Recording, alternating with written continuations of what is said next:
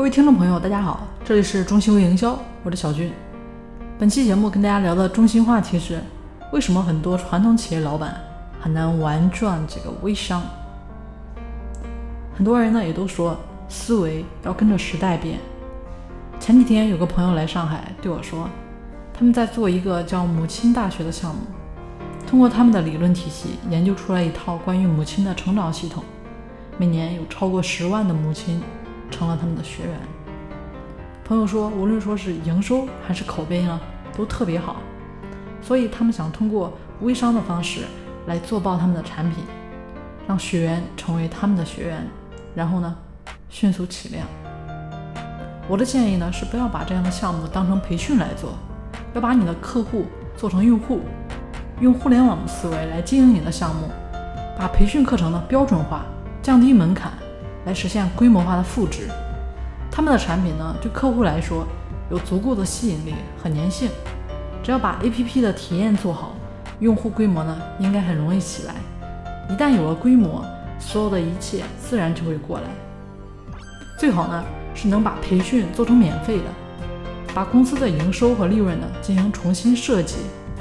培训赚不到钱了，那其他同行呢就很难从培训这个口切入到你的行业里来。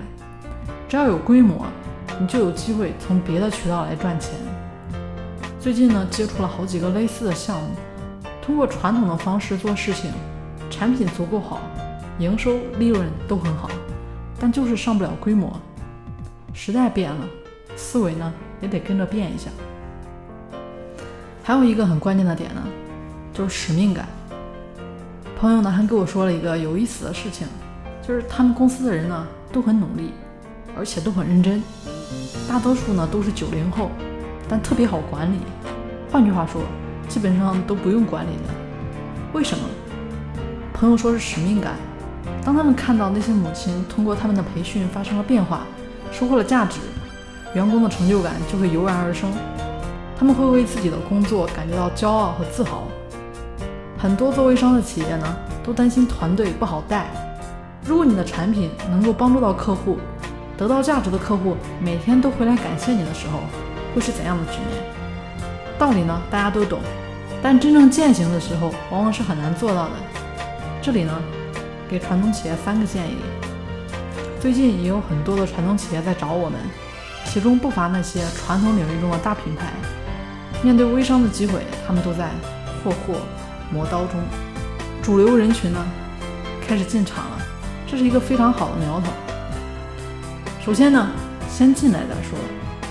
很多传统企业都考察了一年左右的时间，但就是没有开始，还美其名曰说是为了做好准备。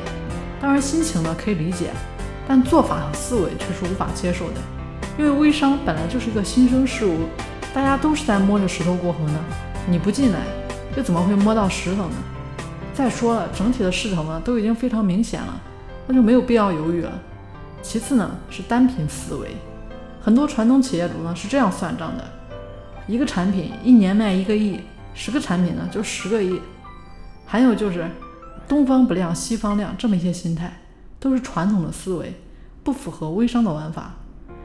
你集中所有的力量都未必能打爆一个单品呢，又凭什么能做好几个产品？腾讯呢是 QQ 成功之后才带动了整个公司，小米呢也是手机成功之后才带动了其他产品。所有的互联网公司都是一样的，切勿盲目创新。很多品牌商，特别是线下的曾经成功过的品牌商，他们都会有自己的思维定式。当他们做微电商的时候呢，老是按照自己的思维呢来对这个微商做创新。注意，千万不要盲目创新。目前的微商从业者呢，大概有五千万左右，这么多人都没有你聪明。他们为什么不去创新做这个微商，而是顺势而为，还是说自作聪明呢？我给很多的传统企业主讲，如果说你能把微商做好了，你肯定不会去做创新那些事情。所有想做创新那些人，都是因为没有看就去开始做，或者说压根就没有把微商做好的人。那说到这个顺势而为，无论说啊。我们大家呢，相互之间合作与否，自己感受一下，我讲的有没有道理呢？其次是有没有案例来证明我讲的是真的？如果两个答案都是肯定的，那就抓紧时间行动起来吧。当然，也有一些传统企业会说啊，你们有点贵。是的，除了我们呢，大家都很便宜。好了，今天呢就跟大家先聊到这里。系统全面的学习呢，大家可以添加我的微信三零四九三九六七。我们下期节目见。